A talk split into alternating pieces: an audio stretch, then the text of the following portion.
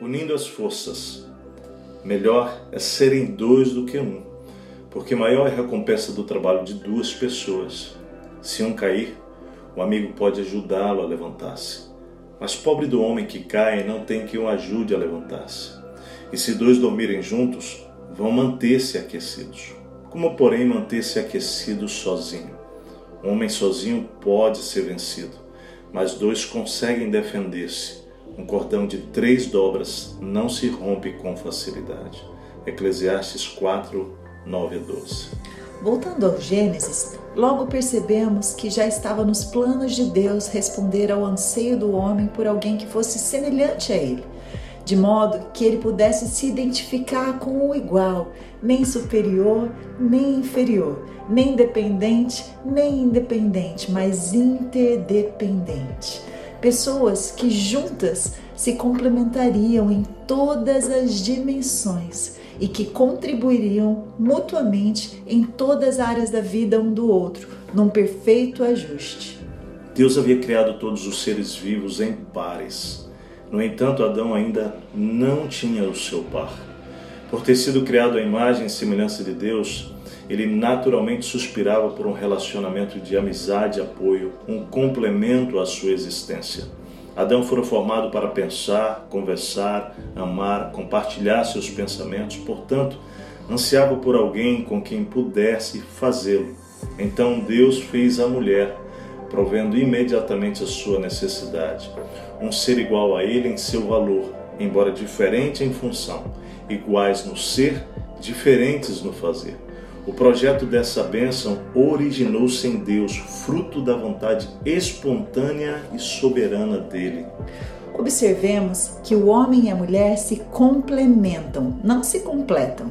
A completude necessita de um ser superior, Deus. O complemento, por sua vez, pode ocorrer entre seres da mesma natureza, no caso, entre homem e mulher.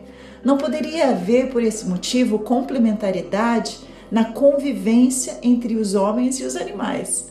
Observamos, no sentido bíblico, no texto bíblico da palavra, que o homem até então havia se relacionado com Deus e com os animais, mas por não ter encontrado um semelhante, ainda se sentia sozinho.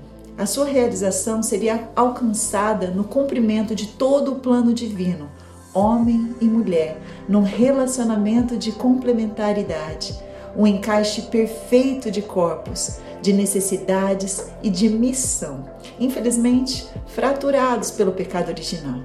O equilíbrio no relacionamento, em qualquer dimensão, sobretudo no casamento, parte de ambos retornarem a Deus e se reconciliarem com seu plano original. O fato de termos sido formados por Deus como seres masculinos ou femininos, com diferenças implantadas no nosso DNA original, não pode dar qualquer espaço para nutrirmos sentimentos de superioridade em relação ao nosso par. Acerca da masculinidade e feminilidade, existem ao menos duas correntes teológicas relevantes à reflexão que pretendemos conduzir neste momento. Uma é o complementarismo e a outra é o igualitarismo. Nós acreditamos que, em contraste com o igualitarismo, que não consegue lidar com a singularidade na criação do homem e da mulher como seres criados distintamente, o complementarismo dá uma estrutura para vivermos os privilégios e as responsabilidades da aliança com Deus, nas diferenças entre homem e mulher.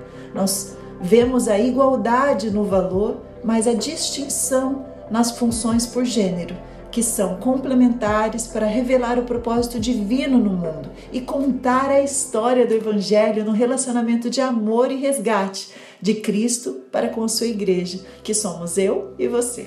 Ao compreendermos biblicamente ambos os papéis e o mistério da complementaridade, construiremos a coluna vertebral da vida humana, em todos os âmbitos ou posições que ocuparmos na sociedade poderemos viver intencionalmente aquilo que Deus imprimiu em nosso ser, de modo que as pessoas inevitavelmente observarão o resultado na vida de todos que resolutamente lançarem-se em confiança e esperança de que colheremos os frutos da obediência.